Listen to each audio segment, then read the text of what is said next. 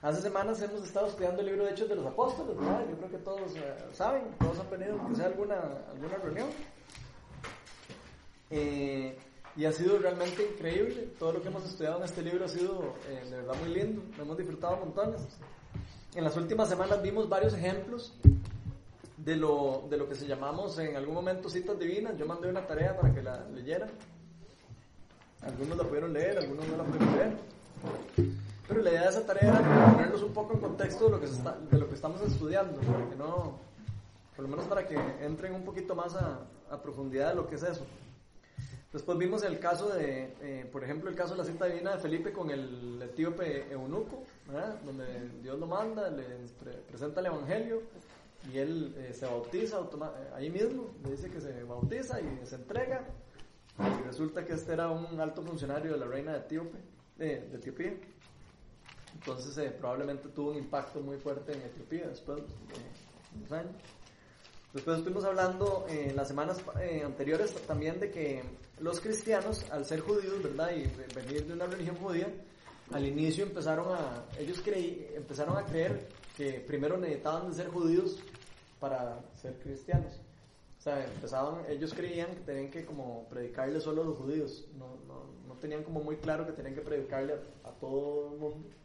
Y eso lo fueron aprendiendo eh, conforme fueron avanzando en el ministerio. Eso lo hemos ido viendo en las semanas pasadas. Eso no me voy a meter en los temas porque hemos venido hablando de todo eso, pero eh, ahí podemos ver en, las, ver en las semanas pasadas cómo ellos fueron descubriendo esto, de que Dios estaba derramando eh, ya no solo para el pueblo escogido, que, que era el pueblo de Israel, sino para todo el mundo. Después de que Jesús muere en la cruz, ya era una, como un derramamiento especial del Espíritu Santo y que el Espíritu iba a estar disponible para todo, para todo el que pusiera la fe en Jesús.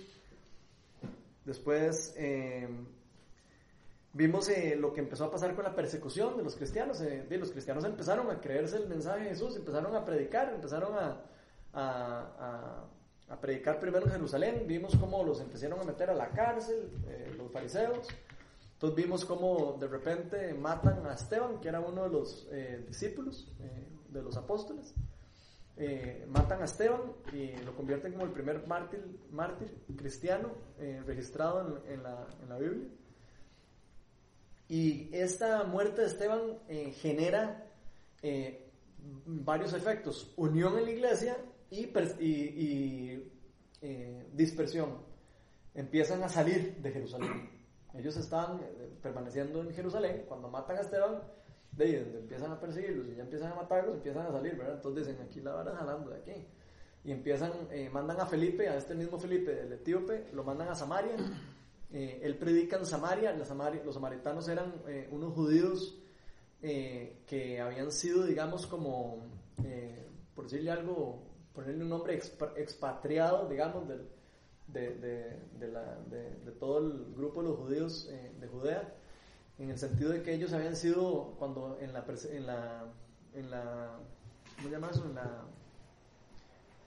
los babilonios, cuando, ¿cómo se llama eso? Cuando atacan, en la invasión eh, de Babilonia y todas esas cosas, un grupo de judíos se juntó con, los, eh, con las personas que los eh, gobernaron. Y estos eran los samaritanos. Los otros, los de Judea, se quedaron puros. O sea, se puros en el sentido de que Dios les había dicho que no podían casarse entre personas que no fueran judías. Entonces, estos samaritanos los odiaban los judíos. Eran judíos, pero eran odiados por ellos porque decían que habían, se habían prostituido con, con todas estas eh, personas que, que los habían gobernado. Entonces, eh, ese era el clavo que se tenían, digamos, para que entiendan por qué hablan ahí de que los samaritanos y por qué siempre sale un samaritano en las historias que cuenta Jesús y todo. Es por eso, porque ellos les tenían demasiado clavo. Tan era el clavo que les tenían que para pasar a, para ir a algún lugar a otro, tenían que pasar por Samaria y le daban toda la vuelta para no entrar ahí, porque para ellos era algo como impuro. ¿Ok? Entonces después vimos que eh, que entonces Felipe va a donde estos samaritanos y el Espíritu Santo se derrama súper poderosamente ahí. Y entonces todos los discípulos asustados porque les llega el cuento de que en Samaria se derramó el Espíritu Santo fuertísimo. Entonces mandan a Pedro y a, Juan, creo que era, a, ver qué es lo que estaba pasando en Samaria. Felipe les enseña todo lo que está pasando. Ahí ven un hechicero y Pedro llega y ora por el hechicero y el hechicero se convierte en el cristianismo y empiezan a salir demonios, empiezan cosas del Espíritu Santo súper poderosas. Entonces empiezan a ellos a ver, ah, ok, se derramó los samaritanos el Espíritu Santo. Después de ahí, eh, sale Pedro de donde, de, donde, está, se va para una casa a, pasar donde un curtidor, que decía ahí, y tiene una visión del Espíritu Santo, de Dios. Le pone una visión que ve unos reptiles y unas cosas, como un éxtasis, que se describe en los, en, los capítulos anteriores, y donde él le dice que tiene, le, y le dice Dios que, que vaya y se vaya a la casa de un tal Cornelio, que es un gentil. Gentil es una persona que no era judía, o sea, cualquier otra persona que no era judía le decían gentil o pagana, porque no creían en Dios, digamos, para ellos. Le dice que vaya donde este Cornelio y que él va, eh, tiene que ir a predicarle a él. Entonces, y Pedro, obviamente siempre con el susto de ir a predicarle al, que no es judío, ¿verdad? Y todo eso, Dios le enseña que, que, no, que él ya se está, eh, eso era lo que significaba la visión, que él ya eh, había purificado eh, eh, todas las cosas que para ellos eran impuras, entonces que podían ir a predicar y, que podían comer de todo ya, que no tenían ninguna limitación para comer. Ellos no se juntaban con los gentiles principalmente por la comida, porque ellos tenían muchas prohibiciones de comida. Entonces, bueno, les da esa visión y va donde el Cornelio y se derrama el Espíritu Santo donde Cornelio otra vez. Y entonces todos maravillados de que el Espíritu Santo se derramó en, los gentiles. Y entonces todos decían, pero ¿qué es esto? Les está derramando el Espíritu Santo hasta los gentiles. Resulta que Cornelio era un centurión, era un alto funcionario del, del, imperio romano, entonces por supuesto que Dios otra vez tocando ahí a alguien que iba a tener mucha influencia en, en, la gente, ¿verdad? Entonces eh, ahí vemos cómo el Evangelio se fue sembrando poco a poco y cómo fue rompiendo con barreras, inclusive las barreras que tenían ellos de, eh, de cultura, que creían que era solo para ellos, ¿verdad? Dios empezó a romperles las estructuras y empezar a mandarlos a predicar. Después de eso vimos que entonces algunos judíos se van para Antioquía, para Chipre, para Finicia, y vemos que se hace la primera iglesia cristiana en Antioquía, que es lo que ahora conocemos como Turquía. Eh, ahí se, se, hace una, eh, unos montón de discípulos se quedan ahí, empiezan a predicar a los gentiles, y otra vez le llegan las noticias a Jerusalén de que está haciéndose un movimiento grandísimo de Dios en, un lugar gentil, gentil. Porque ese sí ya es fuera de, de, de, Israel, ¿verdad? Entonces de que se está derramando el Espíritu Santo. Todos mandan a Bernabé, que era un discípulo de los apóstoles, a que vaya a ver qué es lo que está pasando en Antioquía. A todo esto Saulo, que habíamos estudiado, Saulo era eh, un fariseo que se convirtió al cristianismo, eh, se había ido a vivir a Antioquía porque eh, lo querían matar. Después de que los de, empezó a predicar, de los fariseos dijeron, hay que matar a este mae, porque era uno de los fariseos del Sanedrín, eran uno de los de alto rango, y entonces cuando él empieza a predicar, lo quieren matar. Entonces se va para, 10 años antes, se fue a vivir a Antioquía, ahora este señor, Bernabé, llega aquí a Antioquía, está este movimiento en la iglesia, y de una vez dice, aquí la cosa es ir a buscar a Saulo, va, busca a Saulo, y empiezan a, a, a predicar y a montar la iglesia en Antioquía. Eso fue lo que estudiamos la semana pasada. Después vimos, eh, la semana pasada, después vimos que empieza a ponerse peor la persecución. Y ya no matan solo a, un discípulo, sino que matan a un apóstol. Agarran y matan a Santiago, el hermano de Juan, el, apóstol amado, el que todos conocemos como Juan, el que escribe el Apocalipsis y que escribe eh, eh, la primera y segunda y tercera epístola de Juan. Eh, entonces vemos cómo eh, matan aquí ya un apóstol y la cosa se pone fea, ¿verdad? Matan a un apóstol y meten el, este Herodes, eh, que era Herodes Agripa, que era el que estaba ahora gobernando en esta dinastía. Vimos la semana pasada que Herodes no es una persona, es una dinastía. Entonces vemos que el que estaba gobernando era Herodes Agripa, mete a donde ve que matándose a, a Santiago disfrutaban los judíos. Disfr no, tranquila, pasa adelante. Aquí no es tarde para nadie, nunca.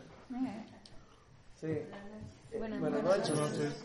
Vemos cómo eh, eh, matan a Santiago, ¿verdad? Y entonces, eh, donde este Herodes ve que a los judíos les gusta esto, como de que maten a los apóstoles y todo, entonces dice, aquí la cosa es agarrando más cristianos, porque él quería siempre caerle bien a todos los judíos, ¿verdad? Como, eh, siempre estos, siempre querían como ganarse el pueblo porque siempre tenían a los judíos en contra normalmente. Entonces, eh, de donde ve eso, empieza, agarran a Pedro, a uno de los apóstoles, a uno de los principales apóstoles, ¿verdad? Y lo meten a la cárcel. Y, le, y, y, prácticamente lo meten a la cárcel para matarlo, ¿verdad? Ya para el día siguiente matarlo.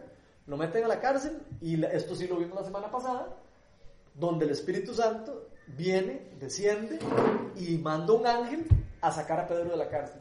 Entonces está Pedro durmiendo ahí, ya acá prácticamente listo para que al día siguiente lo maten Y Dios manda un ángel. Y vemos cómo eh, lo saca de la cárcel eh, de una forma milagrosa. Ahí lo pueden leer, están hechos eh, los versículos anteriores, en, en el 11. 12. En el 12, del 1 al, al 24. lo sacan de la cárcel, la gente está, vimos cómo la gente está orando por esto, ¿verdad? Lo terrible, ¿verdad? ¿Qué es esto tan terrible que está pasando? La gente empezó a orar y cambió las circunstancias. Le mandaron un ángel y salió Pedro de la cárcel. Entonces, eh, sale Pedro de la cárcel y, y luego vimos que después de que Pedro sale de la cárcel, Herodes se pone furioso porque se desaparece. Nadie sabe cómo salió Pedro, nadie lo ve salir. El ángel lo saca casi que como película de ciencia ficción, ¿verdad? Así que lo saca que nadie lo ve, ¿verdad? Espiritual, cambia el, ambiente espiritual, nadie se da cuenta de lo que pasa. Sale y entonces Herodes al día siguiente, donde ve que no está Pedro, se pone furioso y manda a matar a todos los guardas que estaban cuidando a, Pedro. Eh, eso fue lo que vimos la semana pasada. Después vimos al final cómo Herodes muere, eh, porque sale como que todo el mundo gritando, le dice, vivo al Dios Herodes, y no sé qué, y él como que muy feliz, ¿verdad? Y dice la palabra de Dios que un ángel lo hiere, y se muere, y se lo comen los gusanos. Termina diciendo los versículos pasados. Hoy vamos a ver lo que sigue después de eso. Vamos a estar en Hechos 12, desde el, desde el versículo 25, que es el último versículo. Eh, yo sé que es raro que empecemos con el último versículo de un capítulo, pero es que los capítulos están mal divididos, o sea, no, no, no son divididos, las divisiones no son puestas por Dios, las divisiones fueron puestas por las personas que los traducen. Entonces, eh, eh, lo que estamos viendo en el 24 es de lo que, de lo que viene ahora, entonces por eso lo, lo vamos a leer ahí. Entonces, empecemos en el Hechos 12, 25, y después pasamos al capítulo 13, y leemos hasta el versículo 12. ¿Quién no quiere leer? Cuando Bernabé y Saulo cumplieron su servicio, regresaron de Jerusalén llevando con ellos a Juan, llamado también Marcos. En la iglesia de Antioquía eran profetas y maestros Bernabé, Simeón, apodado el Negro, Lucio de Sirene, Manaén, que se había criado con Herodes el tetrarca, y Saulo. Mientras ayunaban y participaban en el culto al Señor, el Espíritu Santo dijo, apártenme ahora a Bernabé y a Saulo para el trabajo al que los he llamado. Así que después de ayunar, orar e imponerles las manos, los despidieron. Bernabé y Saulo, enviados por el Espíritu Santo, bajaron a Seleucia y de allí navegaron a Chipre. Al llegar a Salimina, predicaron la palabra de Dios en las sinagogas de los judíos. Tenían también a Juan como ayudante. Recorrieron toda la isla hasta Pafos. Allí se encontraron con un hechicero, un falso profeta judío llamado Bar Jesús, que estaba con el gobernador Sergio Paulo. El gobernador, hombre inteligente, mandó llamar a Bernabé y a Saulo en un esfuerzo por escuchar la palabra de Dios. Pero Elimas, el hechicero, que es lo que significa su nombre, se les oponía y procuraba apartar de la fe al gobernador. Entonces Saulo, o sea, Pablo, lleno del Espíritu Santo, clavó los ojos en Elimas y le dijo, Hijo del diablo y enemigo de toda justicia, lleno de todo tipo de engaño y de fraude, ¿nunca dejarás de torcer los caminos rectos del Señor? Ahora la mano del Señor está contra ti, vas a quedarte ciego y por algún tiempo no podrás ver la luz del sol. Al instante cayeron sobre él sombra y oscuridad y comenzó a buscar a tientas quien lo llevara de la mano. Al ver lo sucedido, el gobernador creyó maravillado de la enseñanza acerca del Señor. Ok, hasta ahí. Entonces, para los que vienen por primera vez, ahora lo que vamos a hacer es como discutir acerca de estos versículos? ¿Qué les llama la atención? Lo, hacemos así, lo hacemos de que, oye, a mí me llama la atención esto, y entonces eh, me gustaría saber qué, qué es lo que les llamó la atención a cada uno de ustedes. Y ahí lo vamos desarrollando juntos. Vamos a ver qué les llama la atención de todo eso.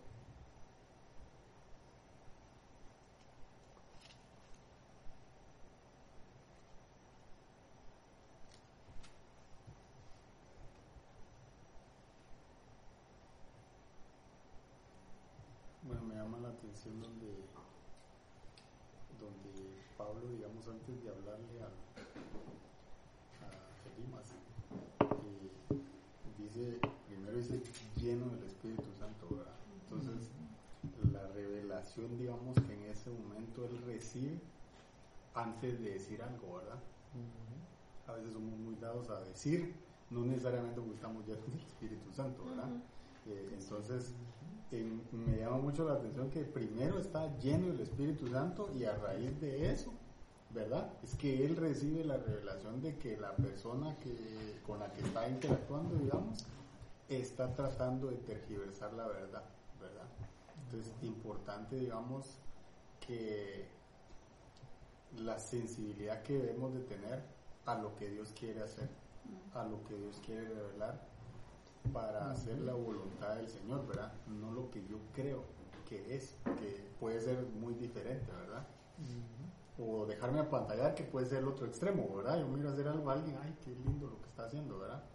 Y en este caso, que es como el lado opuesto, digamos, es como reprender a alguien por lo que está tratando de, de- de hacer, pero la sensibilidad del Espíritu Santo para que, para que te hable y te, digamos, te, te permita, digamos, actuar en Dios quiere hacer, ¿verdad?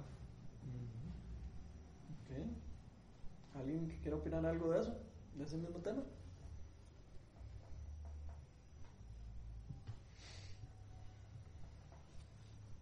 A mí me llama la atención de ese tema, por ejemplo, de que, de que Pa- Pablo use palabras tan fuertes. Él estaba evangelizando, ¿verdad? Uno podría decir, raro, se anda evangelizando. No, Eso es como lo, primer- lo, lo primero que me llama la atención. Uno diría, pero qué, qué raro, en vez de estar tratando de ganárselo a la persona, dile, sale con esa, con esa bomba de una vez. ¡Guau!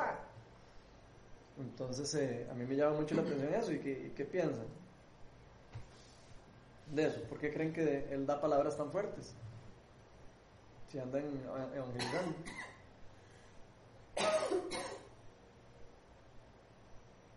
Es otra forma también, ¿verdad? De, de demostrar realmente el, poder de Dios, ¿verdad? O sea, es otra forma de mostrarlo. Tal vez no, tal vez no posiblemente sea la, la común, pero es, era otra forma de demostrarlo, ¿verdad? ¿verdad? Digamos que qué es lo que pasa cuando alguien interviene en los caminos del Señor, ¿verdad? Me parece muy importante ese, eso que está diciendo, que dijo Ronnie, de que es muy importante que nos está diciendo que Pablo, eh, Pablo estaba lleno del Espíritu Santo. Porque una persona cuando está llena del Espíritu Santo puede saber lo que Dios está diciendo y puede saber lo que Dios quiere hacer, no necesariamente lo que uno quiere hacer. Uno puede tener toda la voluntad del mundo de hacer algo, pero acuérdense que Jesús decía, yo no hago nada que no vaya al Padre a hacer. Entonces yo cuando veo esto, lo primero que digo es, "Uy, qué loco Pablo, y uno podría decir, de que ha aventado, ¿verdad? Hacer eso. Bueno, pero es que lo está, lo- él lo está haciendo empoderado por el Espíritu Santo. Él está totalmente seguro de que es de Dios lo que él está haciendo. Por eso lo dice y por eso no tiene ni, ni- ni- ni duda en decirlo, ¿verdad? ¿Verdad? Entonces, qué, qué- qué chiva eso de, de ver la diferencia, ¿verdad? De una persona actuando en la carne, a una persona actuando con su propia fuerza, a cuando una persona habla empoderada y guiada por Dios, ¿verdad? Para algo que Dios está revelando en el momento. Y el riesgo, digamos, en ese momento, no solo de, porque digamos, tal vez la primera parte era como fácil decirla, ¿verdad? Y puedes decir a una persona, digamos, que lo que está diciendo no es cierto. Pero lo segundo es, y te quedarás ciego. Y si no te está hablando el Espíritu Santo, le puedes decir a alguien que te quedas ciego y no va a pasar nada, digamos. Entonces, eh, ¿verdad? Es así como que la seguridad de que es el Señor hablando a través de él, ¿verdad? Entonces, importantísimo esa, esa parte. Imagínense el riesgo. Imagínense el riesgo que Pedro tuvo que tomar aquí. Si hablamos de activar la fe. Él, él tuvo que, que tomar una decisión. Escuchó algo de Dios y tuvo que tomar una decisión. O lo digo o no lo digo. Y él lo creyó y lo dijo. Pero vean el riesgo que él toma de que este señor trabajaba para el rey. O sea, trabajaba para el, para el gobernador. No para el rey, sino para el gobernador. Y normalmente los gobernadores tenían siempre como, Asesores. sí, como asesores o como, no sé, hechiceros, si uno lo ve así, ¿verdad? Como que en esa época como que acostumbraban mucho tener, uno lo ve en las películas, ¿verdad? También, como que tienen un brujo ahí, siempre tienen alguien ahí que les dice, ok, imagínense lo que es el riesgo que, que estaba corriendo aquí eh, Saulo, en este caso Pablo, que es el mismo, ¿verdad? que vale recalcar que esta es la primera vez que, que se llama Pablo en, el- en la Biblia, aquí, en este momento. Entonces, eh, también es muy importante, él está ejerciendo su, su nombre griego, porque está fuera de Jerusalén y está ya, tiene tiempo de vivir en un lugar gentil donde hay griegos. Entonces, él eh, usa su nombre griego para predicar en, los lugares donde está. Entonces, eh, ya se me olvidó la idea de lo que estaba diciendo, pero él toma un riesgo. ¿Por qué? Porque, ¿qué pasa si el gobernador hubiera dicho, ¿y qué le pasa a este mae? A, a- a Saulo. ¿Qué creen que le hubiera podido pasar? Lo matan, ahí mismo, ahí mismo lo matan. Y él no tiene ni, ni, ni duda, ni temor de nada, de que, de que su vida está en peligro por, por, por, por predicar el Evangelio. O sea, él está dispuesto a morir para predicar lo que, lo que él cree en su convicción. Él está plenamente convencido de lo que él está predicando, o sea, es la verdad. ¿Cierto? Sí, yo creo que eso es lo que hace la diferencia del estar lleno del Espíritu Santo. O sea, cuando hay, cuando hay llenura del Espíritu Santo, hay una fuerza más allá que lo hace uno caminar, ¿verdad? En convicción y, y- y empoderados, ¿verdad? Entonces yo creo que, que eso es lo que ayuda a que, sí, a que uno lo haga sin pensar en el peligro, sin pensar en nada, sino Yo, encuentro, a- ahorita leyendo y estaba viendo algo ahí, investigando también, encuentro varias verdades así, si las quisiéramos hacer como una tipo mini tesis o, o hacer una síntesis de eso, ¿verdad? O sea, y lo, quiero verlo global. Primero es el Espíritu Santo, ¿verdad? Que lo estamos hablando, que obviamente es la garantía que Jesús nos dejó. Jesús nos dejó por un, con una misión, es de ir y hacer discípulos. Este es el primer viaje misionero de Pablo. Entonces viene y dice, ok, estaban en la iglesia, estaban ayunando, estaban orando, y el Espíritu Santo fue el que dijo, me apartan a Pablo y a Bernabé. O sea, dijo, ok, ya están preparados, listo, salgan. Y, y- y fueron y emprendieron su primer viaje, ¿verdad? Pero también me llama la atención que cuando van en su viaje, están cumpliendo la gran misión que dejó, que, Jesús- que dejó Jesús, ¿verdad? Que ir y hacer discípulos y a toda a Judea, a Samaria, hasta lo último de la tierra. Pero me llama la atención también que hablan de, de este Sergio Pablo, dice varón prudente. Este dice, eh, llamando a Bernabé y a Saulo, deseaba oír la palabra de Dios. O sea, hay gente que desea escuchar la palabra de Dios. Y por lo mismo nosotros tenemos la misión de ir y, y- y predicar el Evangelio. Pero entre lo que tenemos que hacer nosotros y la gente necesitada está el, el- el- el mago, ¿verdad? La posición. la oposición. Entonces, y yo lo traigo a mi vida, ¿verdad? O sea, nosotros está- estamos aquí con la misión de, de, de hablar del Evangelio, ¿verdad? Y no vamos a pensar que va a ser eh, así light de, de que podemos evangelizar a alguien o algo, ¿verdad? O sea, magos, hechiceros y tanta gente que, Mm. que va a haber, pero al final uno tiene que estar empoderado, ¿verdad? Y si no está uno empoderado del, del Espíritu Santo, muerto puede terminar hay uno, ¿verdad? Muerto. Pero hay- yo, ahí, yo siento que en esta historia se resume mucho la misión que, que Jesús nos dejó, ¿verdad? Pero lo importante es el Espíritu Santo. Sin Espíritu Santo, nada, nada se puede hacer. Y eso me recuerda cuando al, al inicio, cuando Jesús les dijo, cuando Jesús resucita, lo primero que les dicen los discípulos cuando se les aparece es no salgan de Jerusalén, porque tienen que esperar Sí. a que descienda el Espíritu Santo. No vayan a ser tontos, ¿eh? no vayan a salir a ser tontos a solos, porque si salen solos, no, no van a tener el poder que necesitan para poder pelear contra los hechiceros, pelear contra las personas eh, eh, de este tipo. O sea, ve- te- o sea, que, que mi poder los vaya a respaldar y puedan ver que yo estoy con ustedes, ¿verdad? No es lo mismo, ¿verdad? Entonces, eh, a mí me llama mucho la atención también como el, po- el, la gran herramienta del Espíritu Santo para la, evangeliza- para la evangelización. ¿verdad?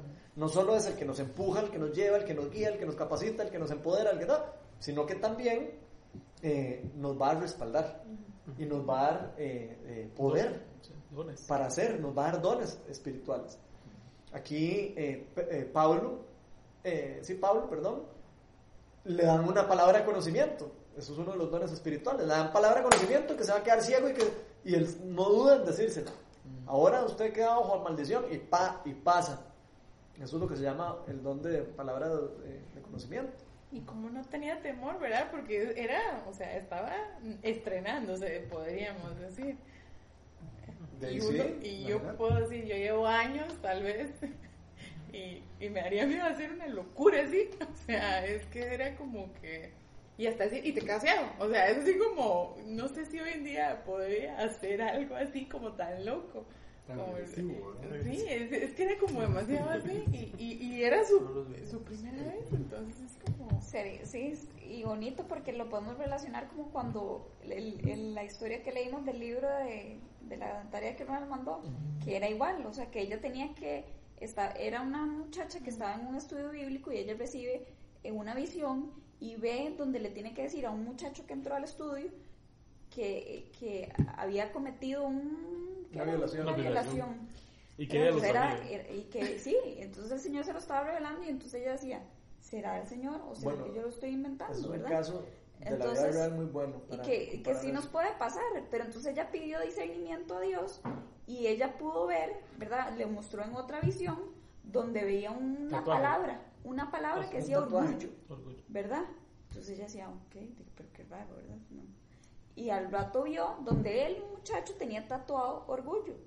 Entonces en el ella dijo, ok, entonces sí es del Señor, ¿verdad? Porque ya hubieron dos confirmaciones de que sí se refería de Él. Entonces, sí, a veces podemos, y que nos pueden hacer algo difícil, pero tenemos que pedirle al Señor más discernimiento y más confirmaciones, ¿verdad? Ahora, yo sí creo que hay que tener mucho cuidado, obviamente, con eso, ¿verdad? Y no, me- o sea, cuando uno va a actuar en el poder del Espíritu Santo, sí tiene que uno que estar muy seguro que sea el Espíritu Santo. No le vas a decir a alguien en la cara una cosa que nada que ver, o, porque hasta maldiciones, a- hasta la misma palabra dice que es eh, hasta maldición para una persona eh, jugar de profeta, ¿verdad? O sea, si no es de Dios, no decís nada, punto.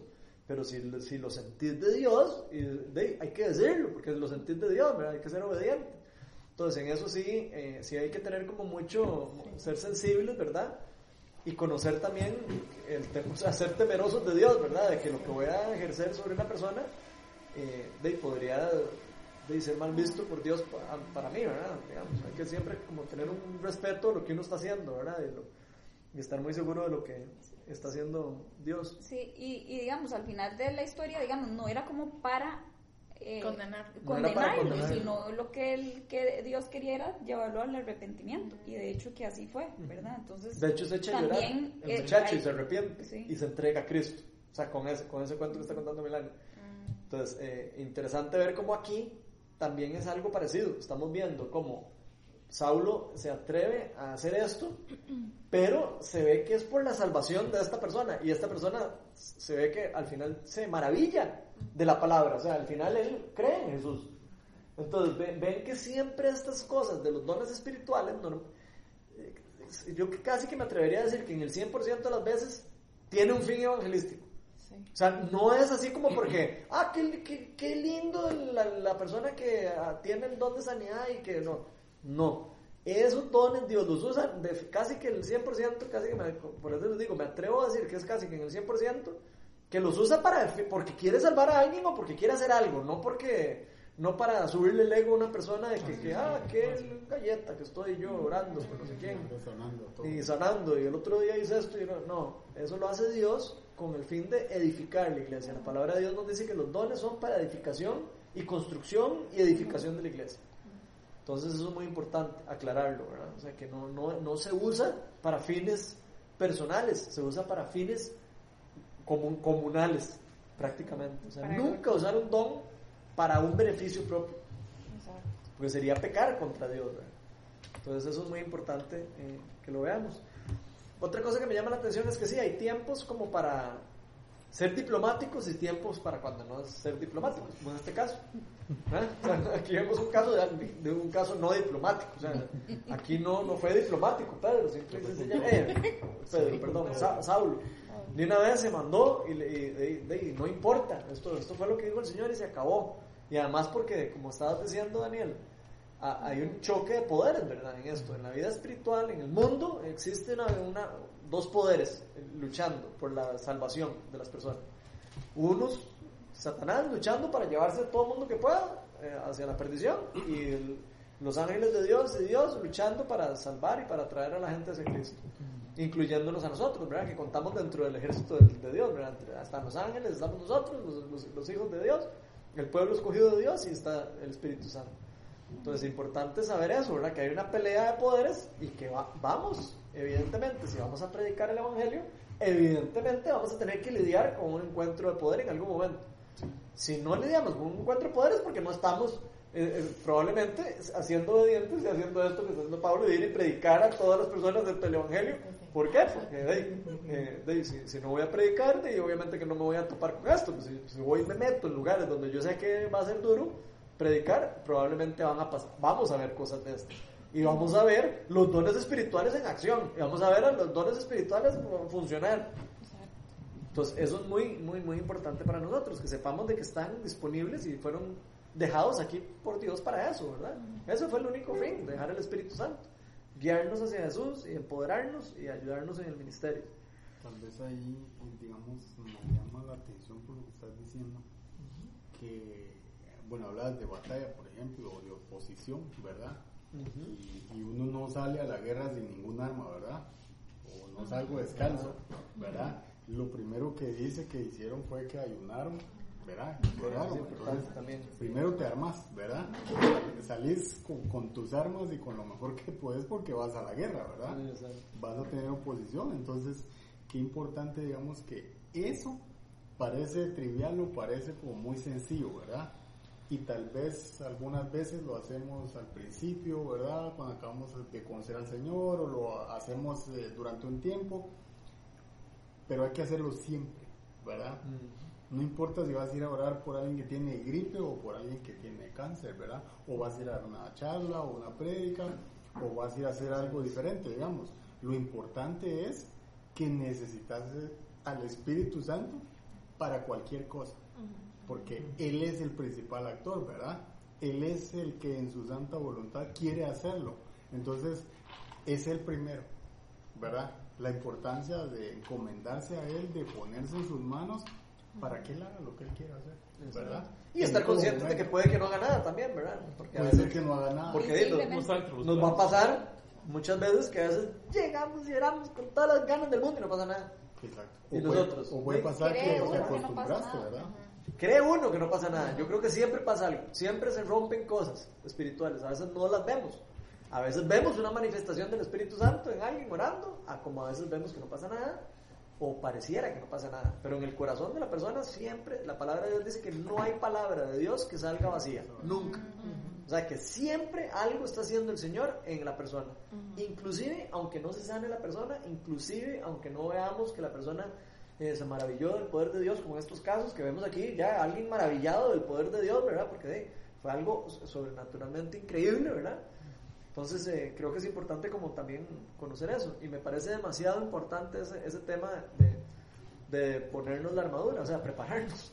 Prepararnos para la guerra, ¿verdad? En Efesios 6, eh, si lo quieren, se lo pueden dejar de tarea, leerse Efe- Efesios 6, para que vean eh, cómo eh, Pablo nos enseña a, a ponernos la armadura de Dios, que es la armadura que nos va a, a- a mantener firmes en esta guerra, ¿verdad? O sea, él hace la comparación de muchas partes de la armadura con partes como, un, como un soldado romano, digamos. Eso se lo dejo de tarea para no entrar en ese tema muy, muy, muy fuerte. A mí también me llama mucho la atención esto de que ahí dice que como que la iglesia mandó a Saulo y a, y a Bernabé. Dice, la iglesia los mandó. Entonces, me, me gustaría como hablar un poco de eso porque de, a veces va a pasar que la iglesia va a mandar personas o va a poner gente. Entonces, hay dos cosas que me gustan de eso. Sí, se ve que la iglesia mandó a Saulo y a, y a Bernabé, pero se ve como Dios los escogió. ¿Eh? O sea, no fue que los mandaron como, ah, escojamos, a ver, a ver, vamos, a ver. usted y usted, va- vayan para allá. No, no, eso no fue lo que, lo que está pasando aquí, ¿verdad? ¿No?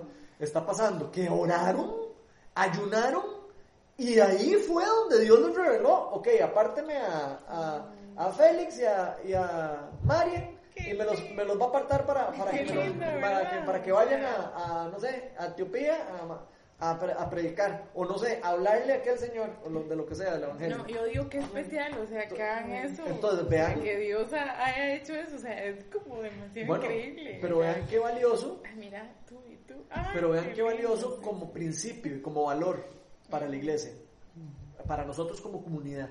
Exacto. O sea, cómo escoger a las personas que enviamos, cómo escoger, eh, eh, cómo tomar una decisión. Una decisión importante se debe tomar con, guía de Dios, no se puede tomar como, ay, sí, hagamos esto. y-". No, No jamás. No como una ocurrencia, ¿verdad? Y se les podría ocurrir a uno, ¿verdad? Como, ay, qué chido mandar a estos dos, que son los más galletas. Eh, no necesariamente. Aquí, de hecho, eh, si lo vemos, no es, no es tan normal que en las iglesias actuales envíen a los dos mejores eh, para hacer algo. No sé si lo han visto, pero yo no he visto eh, a- a- en esta época como en iglesias mm, ya montadas, muy grandes o lo que sea, que manden a las dos mejores personas que tienen para ir a hacer algo. No, no eso no es normal. ¿Cierto o no? Inclusive que las To- maten. todo el mundo diría, todo mundo diría, Dios guarde, ¿cómo vamos a mandar a, a estas dos personas se qui- se quiebra la iglesia? Sí. Porque esto es lo que está pasando aquí, es que, es que es importante que lo veamos a esto porque es demasiado valioso. Estamos en la iglesia de Antioquía, que, que- que eran Pablo y Bernabé los que habían hecho todo, ¿verdad? Prácticamente. Y son a estos a los que están enviando. Es como que manden al pastor y al, y al, y al segundo a, a hacer algo en sí, iglesia. sí, sí, como un mandadito ahí, ¿verdad? O Ajá. sea, Y dejaron a la iglesia ahí. O sea, dejaron, ok, la iglesia Parada. está de segundo. De primero está en la, la misión que, vamos a, que voy a mandar. a- Entonces, vean qué chiva. Y esa misión fue empoderada por Dios, fue guiada por Dios. No fue que se les ocurrió a ellos ahí y salió ahí de la, de la nada. Entonces, me parece muy lindo eso, que oran antes de y oran después de. Porque lo vimos, que oraron y ayunaron antes de escogerlos y después para enviarlos. Oraron las dos veces. Entonces eso me parece muy lindo como valor y como principio para nosotros. Cuando nosotros vamos a ir a orar, cuando nosotros vamos a ir a orar por alguien que se necesita ayuda, o cuando vamos a ir a predicar el Evangelio, cuando vamos a hacer una celebración, hay que orar antes, hay que, ojalá, si se puede ayunar, ayunar. Inclusive hasta en, los, hasta en las cosas nuestras Hasta en personales. las cosas personales. Nuestras decisiones personales del día a día. O decisiones importantes también que tenemos que tomar. ¿Cuántas decisiones tomamos en el día a día familiarmente? De cosas así, que, todos los días tomamos decisiones. De que si nos vamos a ir a vivir a no sé dónde, eh, estamos orando y ayunando para ver si de verdad Dios nos quiere llevar a otro país, hasta a, a- a- no sé, a trabajar. Eh, no sé, vamos a vender la casa. Eh, eh, de verdad vamos a vender la casa. De verdad, o sea, creo que hay un montón de decisiones a dónde estoy invirtiendo mi plata. ¿Estoy invirtiendo mi plata en un lugar bueno o estoy invirtiendo mi plata como me dé la gana y como yo? No, deberíamos de estar orando para ver a dónde invertimos nuestra plata, a dónde invertimos nuestro tiempo, a dónde estamos nosotros invirtiendo eh, nuestros dones. ¿A dónde estamos ejerciendo nosotros nuestros dones? ¿Estamos ejerciéndolos en un lugar donde no tiene nada que ver con Dios, las habilidades que Dios nos dio, con las que Dios nos creó? ¿O estamos ejerciendo nuestros dones en las cosas que para Dios, para lo que Dios las creó? Porque Dios, eh, hemos venido hablando que Dios nos creó a todos con un propósito. Y el propósito es dar fruto. Es dar fruto y llevar el Evangelio a otras personas y que otras personas puedan eh, conocer de él. Entonces eso es muy importante. Sí, lindo ¿Qué porque piensas, también no, no es como que nos tenemos que salir de donde estamos, ¿verdad? Para llevar el. Evangelio. Porque el ejemplo de ellos, que empezaron con un grupo en, de en empresa, ¿verdad? Y tienen un grupo que les ha crecido en oración. Entonces, qué lindo porque porque no es como que me tengo que salir de mi trabajo o me tengo que salir. ¿verdad? Porque entonces ahora tengo que dedicarme a, a- a evangelizar, ¿no? O sea, podemos ser, llevar el evangelio ahí donde estamos, ¿verdad? Entonces, eh, es lindo. O sea, es lindo saber que, que podemos ser luz donde estamos. Sí, eso es muy importante porque a veces la gente cree, cuando oye esto, cree, ah, no, es que ese más es pastor o ese más es eh, de así, sí. eh, eh. Entonces el, el pastor sí, que se dedique a eso. ¿Me explico? Y no, y no lo vemos como realmente es. O sea, no. De, eh, sí, hay pastores y hay personas que no son pastores, hay personas que son, que en el trabajo es donde pueden ejercer su don. Hay personas que tienen el don de servicio y, y sirven. Personas que no tienen plata y entonces dan servicio. Hay personas que tienen mucha plata y pueden dar mucha plata. Hay personas que pueden, eh, no sé, eh, tienen dones para, que- para musicales, entonces canta. Eh, la persona que tiene don de predicar, predica. La persona que tiene don de, de solo amar y escuchar, escucha a, a su amigo y a su amiga. Ya eso es, eso es parte del Evangelio. El Evangelio no es solo el, el- el esto que vemos de, como decía Melania, de ir y, y, y de ya y así, encuentros de poder y cosas sea, no, no necesariamente. Nosotros podemos ser luz en donde estamos en todo el tiempo. Y eso es lo más chido. O sea, lo más chido es ver que no hay que, tampoco es que hay que sacrificar toda la vida para poder hacer luz. ¿Me explico? O sea, no es que hay que dejar el trabajo, no es que hay que, ahora yo tengo que dejar de trabajar porque entonces, Señor, a algunas personas Dios los va a llamar así, pero no a todos. No a todas las personas Dios los llama de esa forma. Algunas personas sí, algunas personas no. Entonces, lo, lo lindo y lo que yo quiero dejarles a ustedes aquí, con, como con el hambre, es que en oración le digan a Dios, Señor, ¿a dónde es que tú me quieres? A mí. Porque eso es una de las cosas más lindas de nuestra vida, encontrar nuestro propósito en el plan de Dios. Es una de las cosas más lindas, encontrar eso. Y lo que nosotros podamos ayudarles aquí para encontrar el propósito de a dónde es que ustedes tienen que, Dios los está llamando a hacer, aquí estamos para ayudarles. Eso es una de las cosas que nosotros creemos como grupo, porque somos un grupo de personas y creemos en que eso hay que ayudarle a las personas y hay que abrirles campo para que la gente pruebe. Ok, a mí, a mí no, no sé, me gusta trabajar con chiquitos, bueno, a mí no me gusta, bueno, ahí, pruebe, a ver si le gusta, no le gusta, ok, bueno, no, ok, eh, le gusta servir, ok. Explico, hay que, esos- esas cosas hay que ponerlas a, a- o sea, hay que ejercerlas para ver si de verdad uno tiene o no un llamado en algún área específica.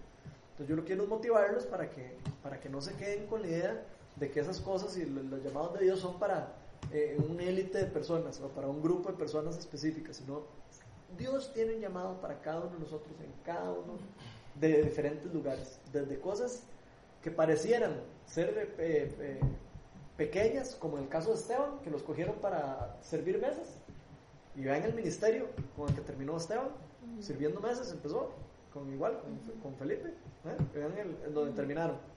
Entonces, qué lindo es ver cómo Dios tiene un propósito, un proceso para cada persona. Sí, y no ponernos como la meta tan alta, Y no ponernos Porque las metas si altas. pensás que, bueno, tal vez esto no lo vas a poder hacer mañana con alguien, ¿verdad? O sea, no, no dejar de tener la fe para querer alcanzarlo, pero tampoco ponerte como el estándar tan alto porque si no vas a irte frustrando demasiado en el camino. Yo pienso que eso es como, eh, todos somos, como dijiste, piezas como fundamentales y no Dios nos quiere a todos en el mismo lugar y haciendo lo mismo, ¿verdad? Por eso es tanta diversidad eh, con eh, personalidades, dones, talentos y Dios toma en cuenta como todo eso para poder hacerlo. Entonces, eh, yo pienso que es eso, así como que casi que como que si sos fiel como en lo trivial, como en- con mis hijas, o sea, en mi casa, con mi esposo, eh, yo sé que Dios me va a poner tal vez en un, un lugar más alto, ¿verdad? O, o donde mi corazón esté eh, alineado a su plan, entonces yo ahí voy a estar, aunque pareciera algo trivial como que sí, yo solo estoy ejerciendo ahorita pues con mi familia, ¿verdad? O con mis vecinos, o qué sé yo, dando una palabra a un guarda que me, eh, que me encontré cuando saludé en un parqueo de X, o, o sea, entonces como, como en eso trivial del día a día, yo sé que, ¿verdad? En poco a veces uno es fiel y Dios tal vez tiene eh, algo ya determinado y trazado para, para cada uno de nosotros, ¿verdad? Sí, esas cosas me gustaría re- rescatar dos cosas importantes. Una, que el Señor siempre nos enseñaba que teníamos que ser humildes para ser enaltecidos. El que, el que se enaltece va a ser humillado y el que se humilla va a ser enaltecido. Entonces siempre hay que mejor em- empezar como de,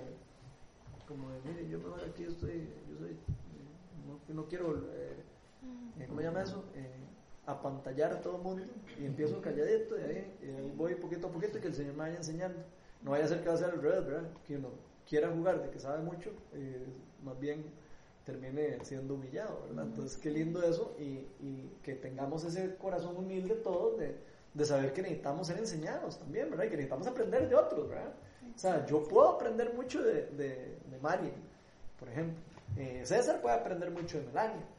Patri puede aprender mucho de Ani. O sea, todos aquí podemos aprender mucho de todos. eh, Y son cosas que, o sea, que nunca nos vamos a cansar de aprender. O sea, aquí nadie sabe, nadie tiene la, eh, eh, como la, el, el- nadie es así como el perfecto, como para que uno se llegara a creer como más que alguien, ¿verdad? O algo así, ¿verdad? No, y ser intencionales en, en, en ayudar en también. escuchar la voz de Dios y hacerlo, porque el ejemplo ahora de que lloré cuando leí en Guatemala, hay muchos Saúl Bistros, ¿verdad? Como los que están en Escazú.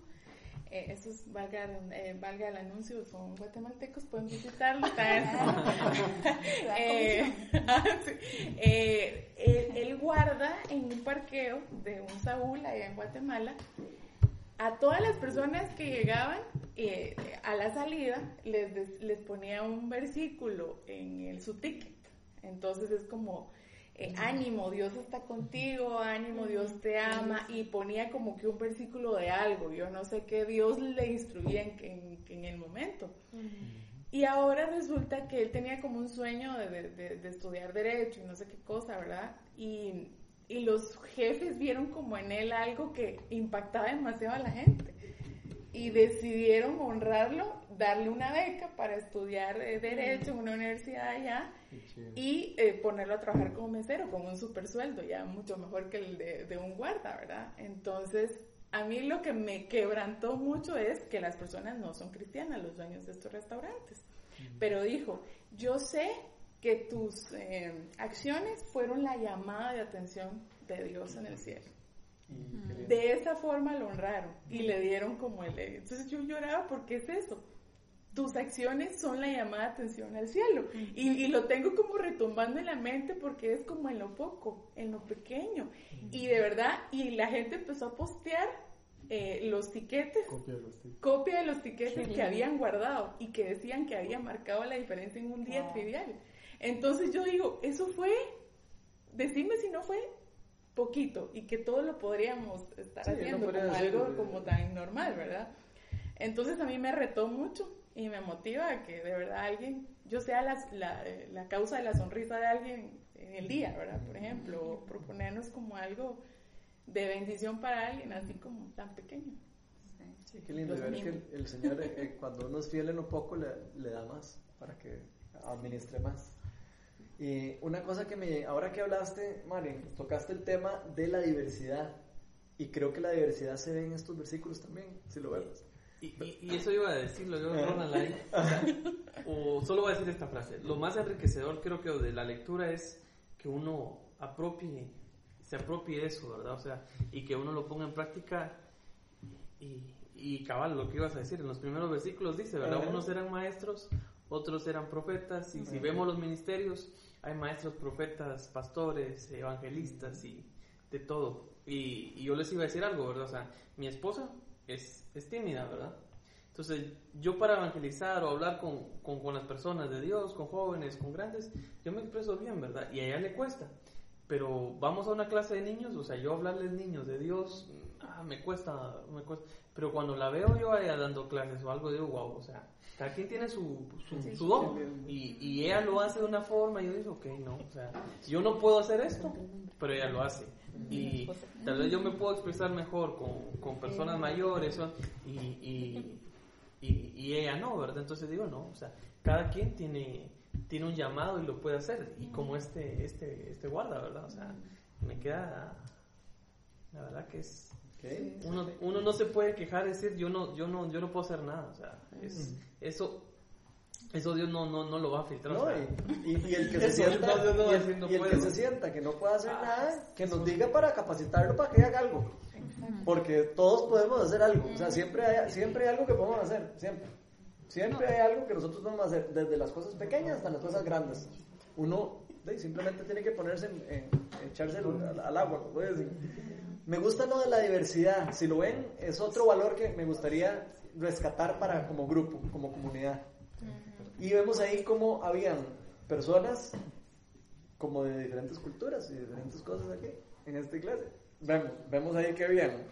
Ahí decía, vamos a ver, dice, eran profetas, maestros, Simeón, apodado el negro, probablemente era un africano, me imagino, porque era dice, apodado el negro, no creo que, le hayan, que no sea negro. Lucio de Sirene, Manaén, que se había criado Herodes, oigan, incluyendo una persona que se, debería, que se había criado con este Herodes, el tetrarca, con, con uno de los Herodes. O sea, habían personas de que, que no eran judías, probablemente, y todo, eran personas como de diferentes culturas, donde fueron acogidas en la iglesia. O sea, ¿y qué es el valor que quiero salvar de ahí? Que la iglesia no debería nunca eh, como dividir por, por ya sea clase social, eh, eh, por color, por raza, por nacionalidad. O sea, la iglesia es una iglesia de Cristo. Aquí vemos a, a una iglesia que aunque es eh, toda de- de- de- hecha de un montón de personas diferentes, con diferentes dones, con diferentes cosas, todas unidas para una causa, que es la causa de- de- del Evangelio, ¿verdad? Entonces me parece demasiado lindo eso de, de ver esa diversidad ahí, porque a veces, tal vez en no todas las iglesias vemos eso, a veces en las iglesias sí vemos segregación, ¿verdad? Y creo que esto es como una llamada de atención. Es como, como más bien como decirnos, ok, pero hey, a- así eran las iglesias de antes, porque ahora no son así? Porque, porque es lo que ha pasado de, de antes a ahora, que ahora en las iglesias hay tanta segregación, ¿verdad? Entonces, eh, yo creo que es demasiado importante que nosotros estemos como eh, atentos a estas cosas y, y empezar a jalar para nosotros, ok, ¿qué podemos aprender de aquí? ¿Qué podemos poner en práctica?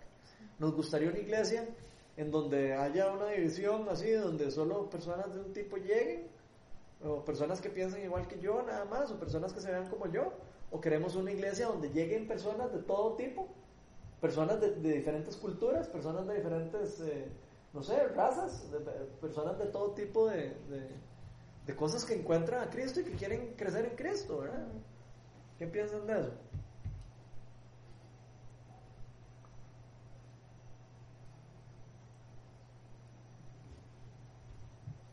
Estamos de acuerdo.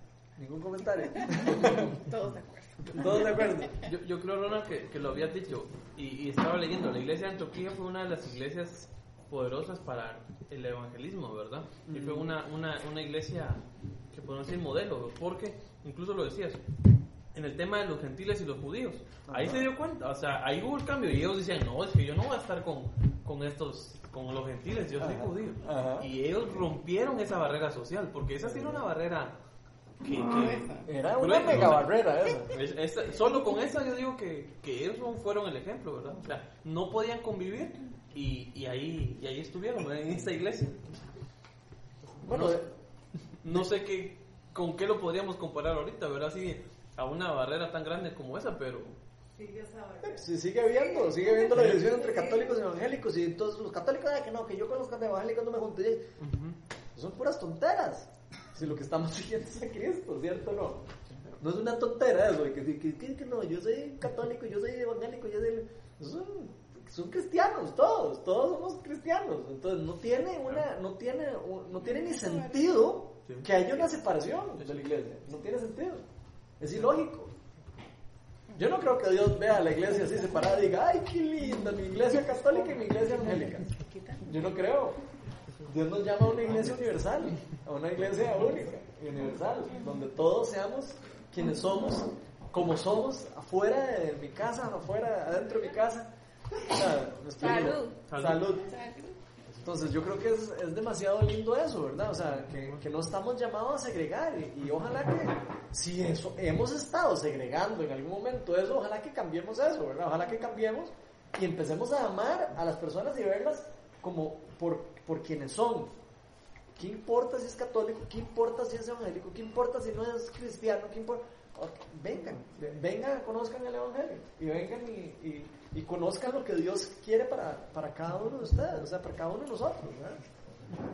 Entonces me parece demasiado poderoso eso y me parece que son parte de la guerra espiritual que usa Satanás para dividir y para separar y para romper y para destruir todo lo que, lo que Dios quiere hacer en el, en el mundo. ¿verdad? Entonces es demasiado importante. Eh, tal vez a veces podemos ver ahora entre iglesias, digamos, una iglesia con otra y entonces ya, claro, no se ayuda, no sé qué.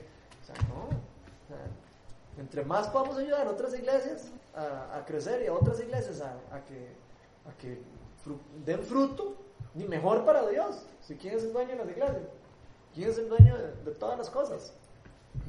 Cristo, Dios, no nosotros. Ningún pastor, ningún no sé, ni ningún padre, ningún nadie es dueño de, de- las cosas.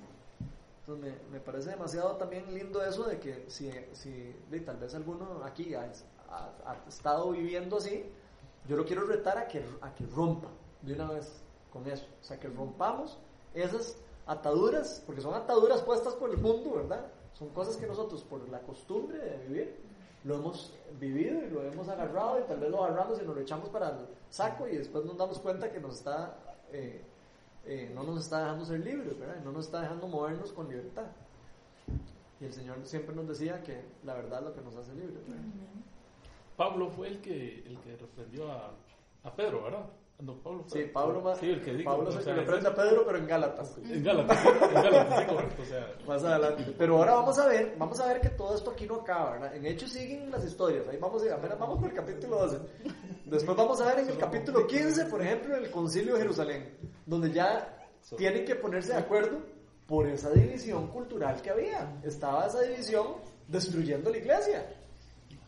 Hasta en esta iglesia primitiva pasó eso. Se estaban dividiendo, se estaban separando. ¿Por qué? Porque que yo soy judío y que tiene que circuncidarse y que tiene que, que hacerse judío para que, que- para que Dios lo quiera. Y si no usted no es judío, Dios no lo quiere. Y así estaban, ¿verdad? Lo mismo hacemos nosotros. se rían. O sea, a nosotros hacemos las mismas cosas ahora. Demasiado rajado, ¿verdad? Como nosotros nos imponemos cargas que no tenemos que cargar. Y lo que hacemos es simplemente de obstaculizar nuestro crecimiento y nuestro caminar con Dios, ¿verdad? Entonces, eh, lo vamos a ver más adelante que eso, que eso pasa en esta iglesia. Y cómo ellos, cómo ellos lo, lo, lo, manejan. Que creo que también va a ser de aprendizaje para todos. ¿Cómo manejaron eso? ¿Cómo manejar esas situaciones cuando hay divisiones en la iglesia? ¿Qué pasa si aquí de repente cinco dicen que quieren una cosa y cinco? ¿Cómo arreglarlo? Aquí vamos a ver más adelante de cómo, cómo se puede arreglar eso. Y cómo Dios quiere que nosotros manejemos esas cosas. No que sea, a ver, chinchillete, eh, un, dos, tres, cuatro. No, no. Sino vamos a ver más adelante que, que para Dios como que las cosas son que son importantes llevan su, su, su forma, ¿verdad? Y como a Él le, le gusta que lo, que lo manejemos. ¿Qué otra cosa quieren comentar de esos versículos?